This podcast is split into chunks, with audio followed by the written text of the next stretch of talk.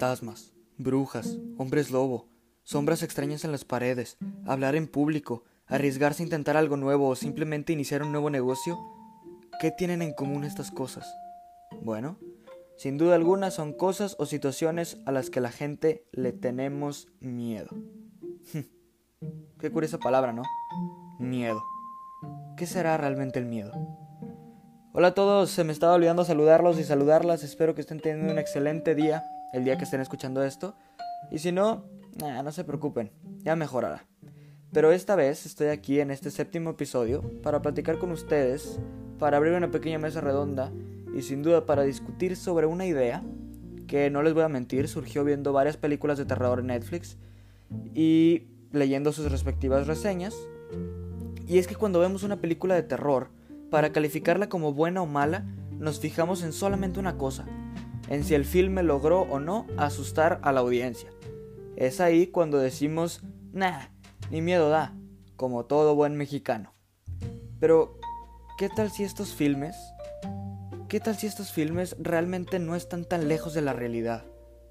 Tal vez no hay un asesino en nuestra casa, ni un fantasma tratando de poseer a todos, o un virus letal que mató a millones y ahora buscan ir por ti, por tu cerebro, pero algo que podemos rescatar es la emoción de los personajes.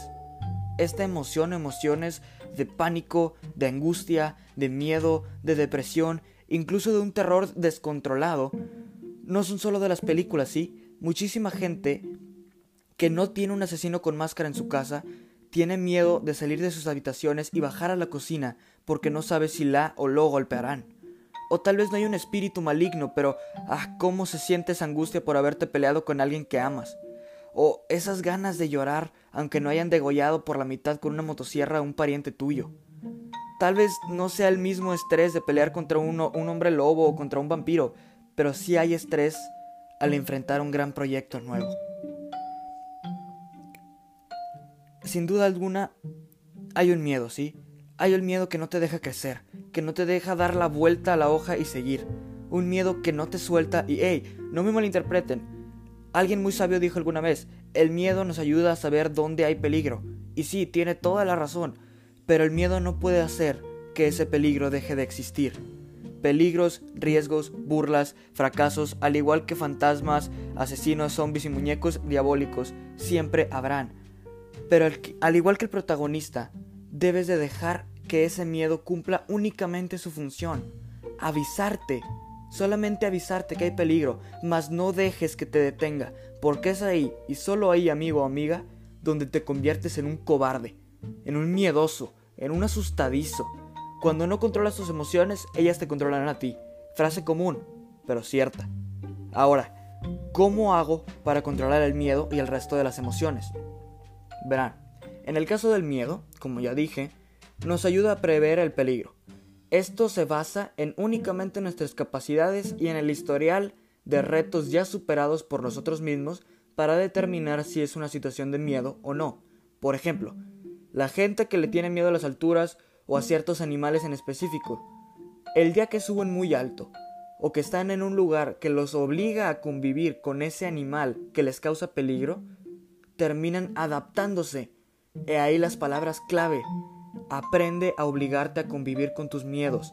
Estas ocho palabras te están haciendo una invitación a que si le tienes miedo a hablar en público o a socializar o a cualquier otra cosa, por ejemplo conocer gente nueva, vayas y lo intentes.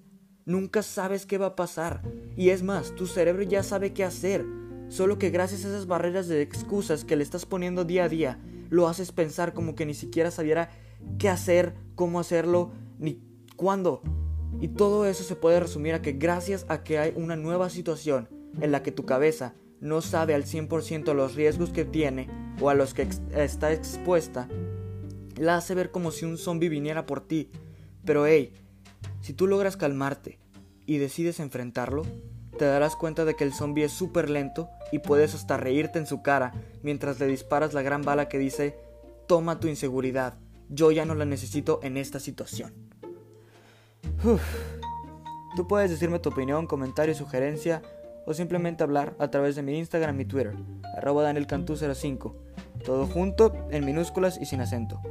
Sin nada más que decir, nos vemos en el próximo episodio. Cuídate y recuerda, el miedo no es malo, el no poderlo controlarlo, sí. Además, después del susto viene el alivio, metafórica o tanto metafórica como literalmente. Ahora sí, adiós.